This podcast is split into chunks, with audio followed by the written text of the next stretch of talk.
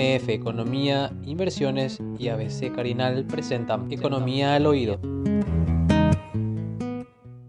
Decidimos también entrevistarle a Lorenzo Sigaut, economista argentino, un amigo eh, con el cual también hemos trabajado un montón nosotros como consultora, para que nos pinte un poco el panorama, sobre todo de, esta nueva coyuntura política, cuáles son los desafíos eh, económicos que la Argentina enfrenta hoy. Y ahí le pido a Steffi que nos apoye con la primera parte del material de la entrevista que tuvimos con Lorenzo Sigaut, que también formaba parte de, una consultora que aglutina a, varias consultoras de la región y nosotros somos como MF Economía, somos la única en Paraguay, que es la ECO, ¿verdad? Consultores, eh, la Alianza de Consultores de, Latinoamérica. Así es. En una red a las elecciones eh, con una recuperación interesante del nivel de actividad. Eh, la Argentina fue uno de los países que más cayó en la región, casi 10% en 2020. Tuvimos una de las cuarentenas más duras, por lo menos de facto, de, de, jure, perdón, es decir, en, en las leyes. Eh, del mundo. Y, bueno, y sobre todo en los primeros meses de la pandemia, entre marzo de 2020 y junio, julio de 2020, hubo una caída del Producto Bruto muy fuerte, llegó a ser del 25%. Y, y bueno, y después de, eso, uno de, los mandatos principales de este 2021 en materia económica era recuperar el terreno perdido. Y el año va a terminar con un crecimiento, eh, en realidad una recuperación de alrededor del 9%. ¿Y eso qué significa? Que después de caer casi, casi 10%, con un 9%, la Argentina todavía está un poquito por debajo de los niveles en promedio de, la pandemia, prepandemia, pero está con un nivel de actividad que se ha recuperado casi todo el terreno perdido.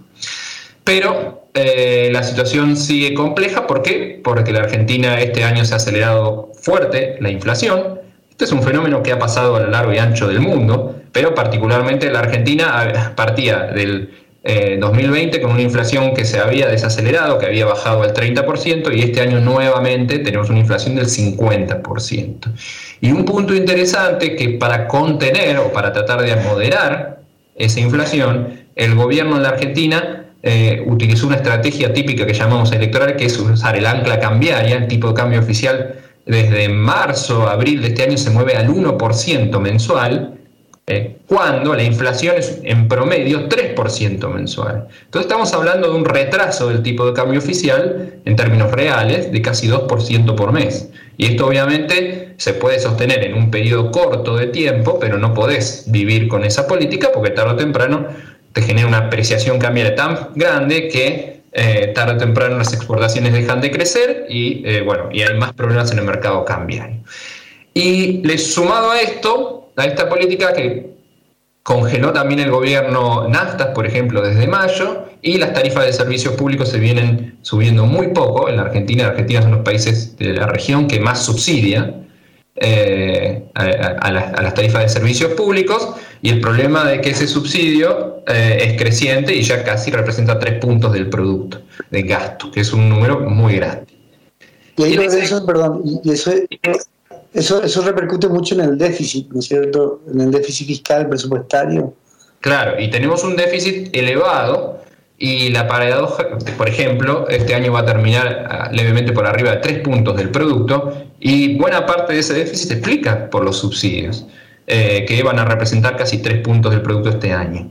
Obviamente no se pueden eliminar de un día para el otro, pero fíjense que buena parte del déficit fiscal de la Argentina, del sector público nacional, proviene eh, de estos subsidios, que hoy por hoy son generalizados, son a la oferta y no a la demanda. Esto es obviamente algo que hay que ir cambiando y racionalizando. No tiene sentido que la clase alta, la clase media alta, que puede pagar el precio, digamos, que, que cuesta la energía, por ejemplo, gas o electricidad, esté eh, recibiendo un subsidio generalizado.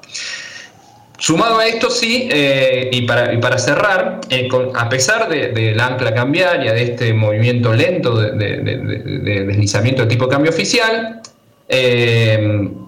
la Argentina tiene, la inflación en la Argentina no se moderó mucho, pasó de un 4% mensual promedio en el primer semestre a solo a un 3% mensual, es decir, no fue demasiado efectiva esta ancla, eh, los salarios que inicialmente se habían pactado con subas en torno del 30%, porque esa era la meta de inflación eh, para este año del presupuesto oficial, eh, quedó muy desactualizado. Hubo que reabrir paritarias para que los salarios no queden por debajo de la inflación y, hubo una recuperación acotada del salario real. Entonces sí se recuperó la, actividad, sí se recuperó el empleo, pero no demasiado el salario real.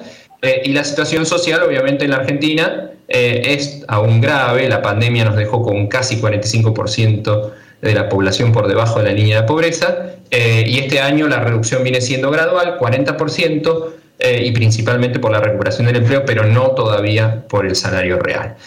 Interesante también, me contaba por ejemplo un, amigo argentino que en el invierno, esto que decía un poco Lorenzo los subsidios, por decreto del gobierno ellos tenían que tener las ventanas abiertas según el número de personas y por otro lado el gas seguía prendido y gas que era subsidiado en gran parte, digamos, por el Estado. Entonces eh, eh, hay mucha, digamos así, incoherencia, inconsistencia en todo lo que son estas políticas de subsidio y lo que han generado también a lo largo de los años. Pero ciertamente, claro, no sé, ahí Manuel, eh, es muy difícil imaginar, digamos, cómo viven los argentinos, o sea, o sobreviven con, con un ritmo de inflación tan grande, ¿no es cierto? No, acá hay cosas que son importantes. Primero, eh, ¿cómo le convence, cómo obligas a que la gente deje la ventana abierta, verdad? Eh, este tipo de cosas son de, de las más grandes estupideces que escuché, ¿verdad? Eh, están y, es casi imposible obligar eso, ¿verdad? Obligar que, que, que vos te vayas casa por casa a ver que todas las ventanas están abiertas, ¿verdad? Primer punto, ¿verdad? Y este, e, esto refleja la estupidez argentina o la estupidez del gobierno argentino, ¿verdad? Que, me parece que está cayendo en unas situaciones así, así dramáticamente absurdas en, en algunos casos, ¿verdad? Y lo que te empezás a dar cuenta es que en realidad se genera una serie de subsidios y el problema es que esa, esa serie de subsidios cuestan dinero todo ese dinero se paga con impresión de dinero, nuevamente, ¿verdad? Entonces, una de las condiciones para bajar la inflación es retraer la cantidad de dinero. Esta, eh, básicamente, y hablando muy mal y muy pronto, ¿verdad? Vos tenés que afectar expectativas inflacionarias y tenés que afectar la cantidad de dinero si es que querés reducir eh, la inflación ellos están tratando de, hacer algo con relación a las expectativas inflacionarias, pero no están haciendo nada con la retracción de la cantidad de dinero, que al final es el elemento central en esto. Porque si yo reduzco la expectativa inflacionaria, ¿qué es una expectativa inflacionaria? Vamos a comenzar por ahí. Si yo tengo, soy el dueño de una despensa y creo que los precios van a subir, lo que hago es ya remarco mis precios hoy. Entonces ya hago subir el precio, pero yo no soy el único que hace eso. Todo el mundo hace lo mismo. Entonces todos los precios suben, ¿verdad? Vos podés decir, estos precios están congelados, por tanto no se van a subir los precios. Y afectaste expectativas inflacionarias. Y decir, bueno, perfecto, la gente dice, bueno, perfecto, no voy a subir los precios. Pero si vos seguís tirando dinero, dinero a la calle por una, y una de las vías que que señalaba él son todos los utilities, todos estos servicios públicos en general, como el gas, el combustible, la electricidad, etcétera.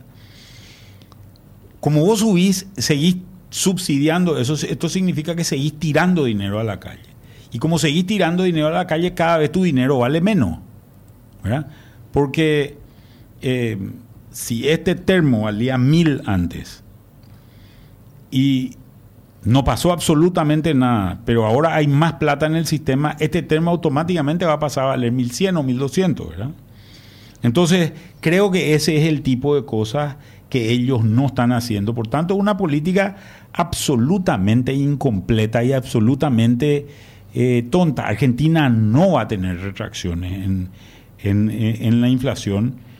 Fíjense que, que los efectos que se generan sobre sobre las expectativas inflacionarias son muy limitados y de muy corto plazo. Yo recuerdo en la época de Alfonsín ya se hizo algo como esto. Se hizo un congelamiento de precios. Se hizo un congelamiento de precios y ese congelamiento de precios duró, ayudó, la inflación se desplomó del, del día a la ¿Qué- noche. ¿Qué año decía Alfonsín, Manuel? Para ubicarnos. Creo que estoy hablando del 85 más o menos, ¿verdad? El año 85 más o menos. Se, se generó una, una reducción muy fuerte de las expectativas, pero nunca se afectó el déficit fiscal. El déficit fiscal es al final el que se tiene que financiar, ¿verdad? Se financia. eh, ¿Qué quiere decir déficit fiscal? Déficit fiscal quiere decir que hay más gastos que ingresos. Como hay más gastos que ingresos, ¿qué se hace con ese pedazo que no alcanza para pagar los gastos? ¿Y cuáles son esos gastos? Si vos mirás la estructura de los gastos del, Estado argentino, ellos tienen pagos a funcionarios, tienen pagos a jubilados de fondos que no existen, ¿verdad? Tienen pagos a, a lo que se llaman los planes, ¿verdad? Cuando vos sumás todo esto, hay más o menos 37 millones de argentinos que reciben un cheque del Estado. Creo que la población de Argentina es algo así como 33 millones, perdón. La población de Argentina es algo así como 45 millones de personas.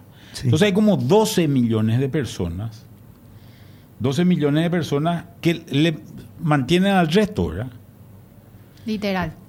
Literalmente, Sí, claro. literal. Entonces, como hay un déficit, ese déficit del gasto, se tiene que financiar de alguna forma. ¿Cómo lo financias? Una forma de financiar es emitiendo deuda. A nivel internacional puedes emitir esa deuda. Cosa que ellos no pueden. Claro. Pero como ellos no pueden, entonces tienen que emitir deuda a nivel interno. Como nadie quiere comprar esa deuda, porque la gente dice, yo compro esa deuda y no vale nada esa deuda. Quien le compra, le termina comprando el Banco Central. Así es. Se dan una partida de vuelta, pero al final termina comprando el Banco Central, ¿verdad? Se disfraza de muchas maneras, pero al final termina comprando el Banco Central. Y como termina comprando el Banco Central, el Banco Central tiene que sacarle el dinero a algún lado. ¿Y de dónde sale? De imprimir. Eh, en la época de Menem, el dólar estaba uno a uno, un peso valía un dólar. Hoy un dólar vale 200 pesos. O sea, vale el 0,5% de lo que valía hace 20 años. Si en la época de Menem, en Paraguay, estamos hablando del año 99 más o menos, el tipo de cambio estaba más o menos a 5 mil guaraníes en Paraguay. O sea, vos, pa- para que veamos nomás la diferencia. ¿verdad? estamos hablando más o menos 22, 23 años de diferencia. Podemos ver, después en el corte, podemos ver exactamente cuánto era el número en ese, en ese momento. Pero el tipo de cambio estaba a 5 mil guaraníes. Pongo un número, pongo un número cualquiera, o tal vez 4.500, ¿verdad? Hoy está, y vamos a redondear a 7 mil, ¿verdad? En esos 20, 20 y pico años, vamos a suponer 25 años, Paraguay, la moneda paraguaya perdió más o menos el 50% de su valor con relación al dólar, ¿verdad? 50% de su valor, que dividido 25 es 2% por año. En ese mismo periodo de tiempo, la moneda argentina perdió 200 veces su valor. O sea, tuvo 20 mil por ciento de, de, eh, perdió de valor. En ese mismo periodo de tiempo. Contra 50% de Paraguay. Estas son las cosas que obviamente te generan un problema serio. ¿Y, y eso dónde se nota? Y eso se nota en que todo te cuesta más caro. ¿Cómo vos actúas ante este tipo de cosas? Y acá hay dos tipos de actuaciones que son muy importantes, ¿verdad? La actuación de la persona de la calle común y corriente o de la empresa común y corriente y la actuación del especulador. Porque no vayan a creer ustedes que no hay gente que gana mucho dinero tampoco, también haciendo esto, ¿verdad? No todo es, eh, es negro. Ni... Entonces, la persona de la calle, la, el- el- el- la persona que cobra un sueldo o que recibe un ingreso, lo que tiene que hacer es irse corriendo al súper y convertir esa plata en mercadería. Lo más rápido posible, porque se evapora. Porque la plata se evapora, ¿verdad? Entonces, porque si yo compro, ahí él decía, bajamos de 4 a 3% por mes. Por mes. Sí. Por mes, la inflación, ¿verdad? Tampoco un impacto muy, muy importante, ¿verdad? Sigue siendo 30, bajaste de 48 a 36%. Es decir, si vos agarrás y decís, yo voy a tirar mi plata en, un, en, mi mesita de luz, voy a poner en un cajón y voy a dejar ahí, no lo haga porque después sirve para prender la chimenea nomás, esa plata, ¿verdad? Entonces, yo me voy a principio de mes, hago todos mis gastos del súper y ya guardo esa, esa, esa mercadería para tener para lo que, lo, que, lo que necesite. Después está el especulador. El especulador con estas fluctuaciones gana muchísimo, se puede ganar muchísimo dinero, ¿verdad? Yo puedo entrar, comprar y vender. Hay muy poca gente que sabe hacer este tipo, este tipo de, de, acciones. Y comprando y vendiendo dinero o comprando y vendiendo productos o comprando y vendiendo cosas puede generar un margen significativamente importante y puede volverse muy rico. Eh, esto, eh, eh, estas son las dos diferencias que te encontraba. Interesantísimo. Yo quiero seguir ahondando en el tema porque tenemos otra partecita, Manuel, donde eh, el economista Lorenzo Sigaut nos habla sobre el tipo de cambio e incluso cómo está el mecanismo del contrabando, que no solamente con Paraguay, sino con otras regiones que están colindando evidentemente con Argentina. Eh, nos hablaba Lorenzo, eh, el problema del cepo cambiario, o sea, la brecha hoy, un poco lo comentaba Manuel, un dólar financiero, blue, como le llaman, está a 200 pesos, un poco más incluso, y el, y el dólar oficial está a 100, 105, lo que cotizaba esta semana. Y esa brecha crea un montón de incentivos. Eh, por ejemplo, Lorenzo nos hablaba de las dos puntas. Un, un ejemplo que él nos ponía por era un exportador, un exportador eh, básicamente recibe, digamos, los dólares, algo importantísimo para, para el gobierno y el Banco Central Argentino ahora que tienen muy pocas reservas, ¿verdad? Eh, y básicamente el, gobierno a este exportador, digamos, le, le, termina cambiando el tipo de cambio oficial. O sea, el incentivo que tiene un exportador argentino de repente tener una cuenta en el extranjero y poder liquidar sus dólares a través de otras monedas, eh, es lo que hablaba Lorenzo, si bien no es una manera generalizada, el sistema y, la brecha, el, que sea un 100%, te genera este tipo de incentivos. Lo mismo el otro lado con los importadores los importadores que demandan comprar dólares para poder, eh, nos contaba el anticipo de las importaciones, es decir, para poder compartir y comprar insumos para muchas de las industrias y fábricas, ellos están teniendo problemas porque el Banco Central le pone una serie de restricciones en, esa, en, poder comprar esos dólares y ellos tener que hacer estos pagos anticipados, lo que, lo que limita aún más el problema, digamos, de la producción y el abastecimiento de bienes que está pasando hoy también en la Argentina.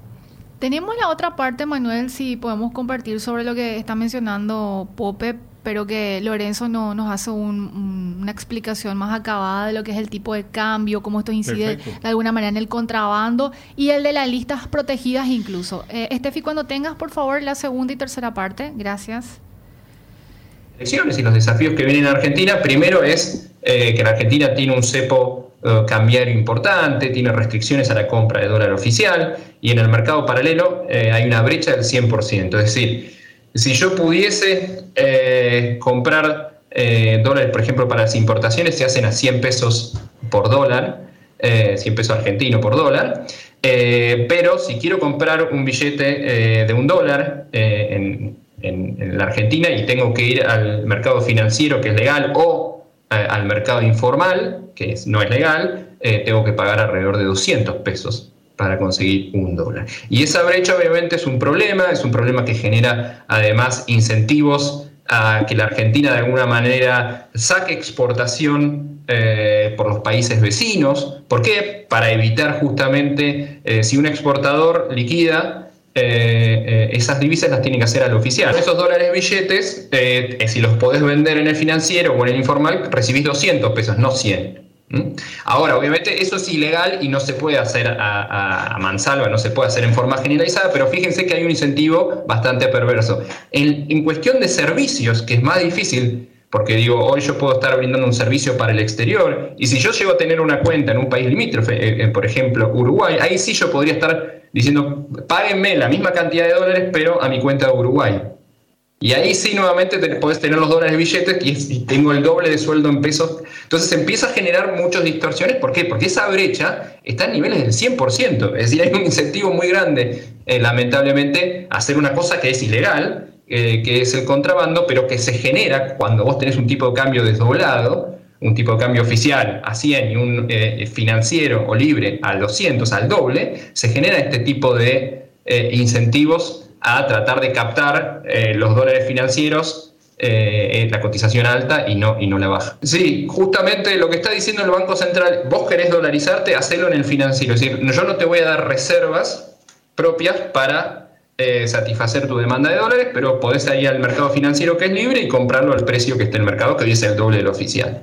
Eh, ¿Por qué hace esto el Banco Central? Justamente porque tiene pocas reservas netas y dice, bueno, con los pocos dólares que yo tengo que me ingresan de las exportaciones, los uso para cancelar deuda y para pagar importaciones. No puedo además dárselo a la población eh, para que se refugie en el dólar. Entonces, eh, se genera el problema que, claro, la población sí quiere eh, refugiarse en el dólar, no solo porque la inflación es alta en la Argentina, sino que hay pocas alternativas rentables, hoy la tasa de interés está relativamente eh, apenas por debajo de la, inflación, es decir, ni siquiera un activo en pesos te rinde, te protege del todo de la inflación, y además porque históricamente cuando se empieza a observar que hay brecha cambiaria o que el dólar oficial se empieza a trazar, ¿cómo termina la película? El argentino ya lo sabe, se termina unificando el mercado cambiario, pero siempre más cerca del alto, el tipo de cambio más alto. Entonces, por las dudas, se compra dólares por, las dudas. Bueno, y entonces estamos en una situación bastante problemática porque tenemos escasas reservas en el Banco Central, menos de 5 mil millones de dólares, y tenemos fuertes vencimientos ya al año, a principios del año que viene con el Fondo Monetario, eh, que ya no van a poder salir de los DEX que inyectó el fondo. Hasta ahora la Argentina, eh, este acuerdo por alrededor de 44 mil millones de dólares que consiguió el gobierno pasado, el gobierno de Macri, eh, lo tuvo que empezar a pagar en septiembre de este año, diciembre, etcétera, en todos los trimestres. La particularidad es que tanto el pago de septiembre como el de diciembre pudo ser calzado gracias a la inyección de DEX que llegaron a todos los países del mundo. Justamente el Fondo Monetario capitalizó a todos los socios que son todos los países del mundo. Bueno, pero ya a partir de marzo hay que pagar más eh, de 2 mil millones de dólares con el fondo y las reservas netas están en niveles muy bajos. Entonces, toda esta situación genera esta presión cambiaria en el cual al dólar oficial eh, está barato, pero al financiero tenés que pagar casi el doble en pesos. Vos tenés, Manuel, ahí el comparativo, ¿verdad? Sí. En diciembre del, del 1999, el peso argentino estaba a un dólar un peso. O sea, estaba a uno el tipo de cambio.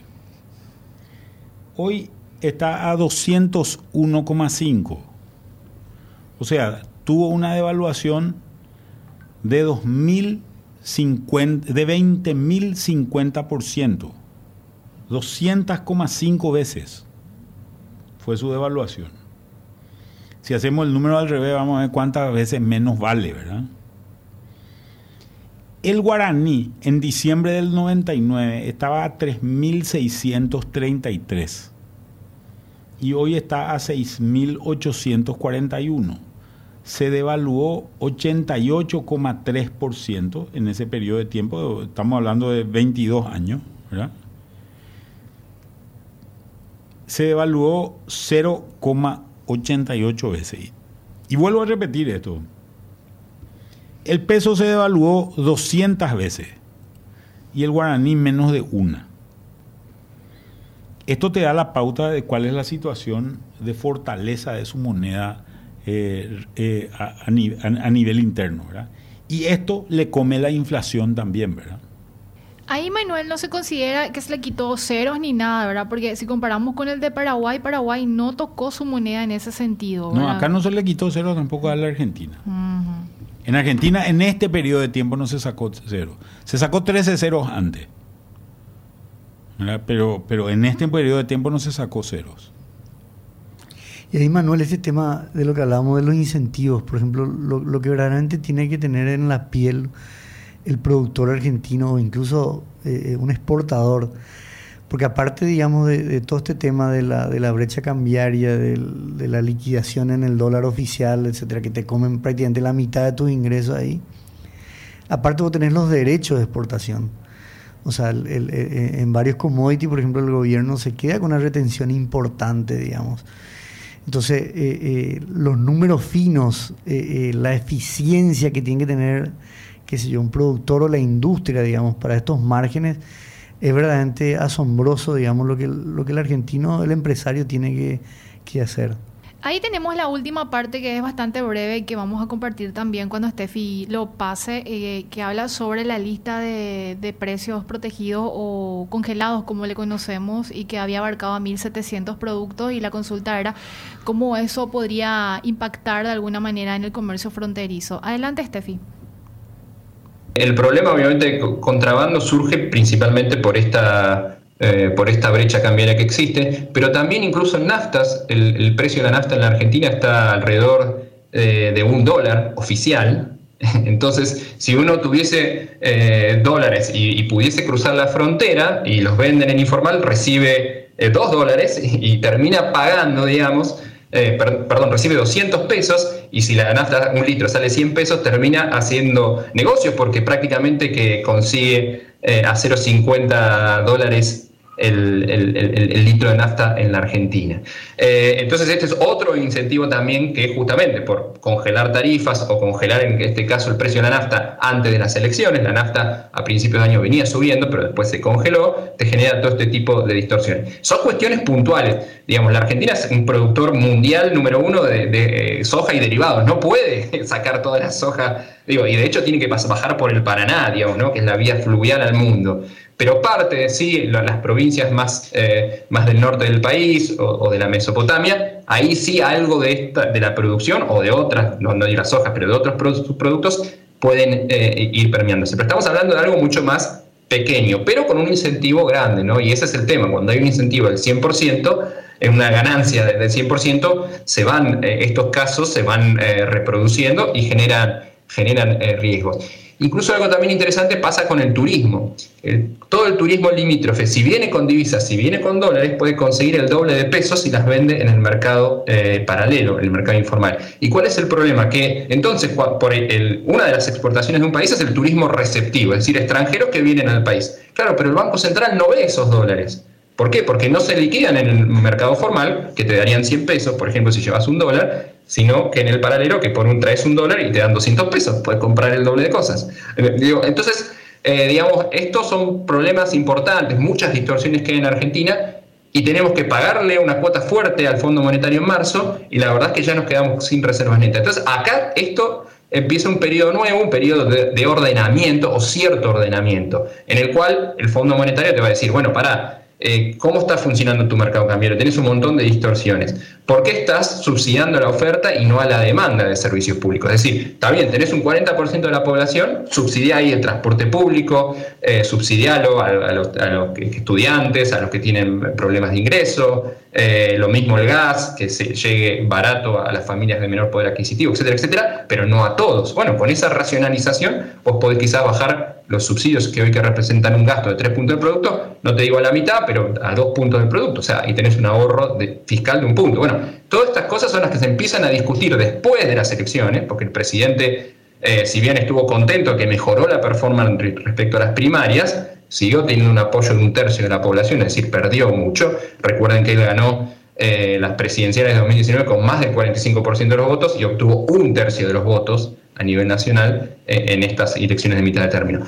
Entonces relanzó un poco eh, su, segunda mitad de mandato diciendo, bueno, vamos a convocar a la oposición, al Congreso, para mandar un plan plurianual para acordar con el fondo. Y bueno, y ahora se empieza la gran discusión, es, bueno, tenemos muchas distorsiones, todos estos problemas, nos recuperamos de la prepandemia, pero hace 10 años que, no, que la Argentina está estancada. Entonces, y tenemos inflación alta y la brecha que inicialmente era más pequeña ahora ya llega al 100%, es un problema grave que genera mucho incentivo en la frontera a, de todo, digo, la frontera con Chile, con Bolivia, con Paraguay, con Brasil, con Uruguay, digo, empieza a generarte problemas así, bueno, ¿y cómo se empiezan a solucionar todos estos problemas?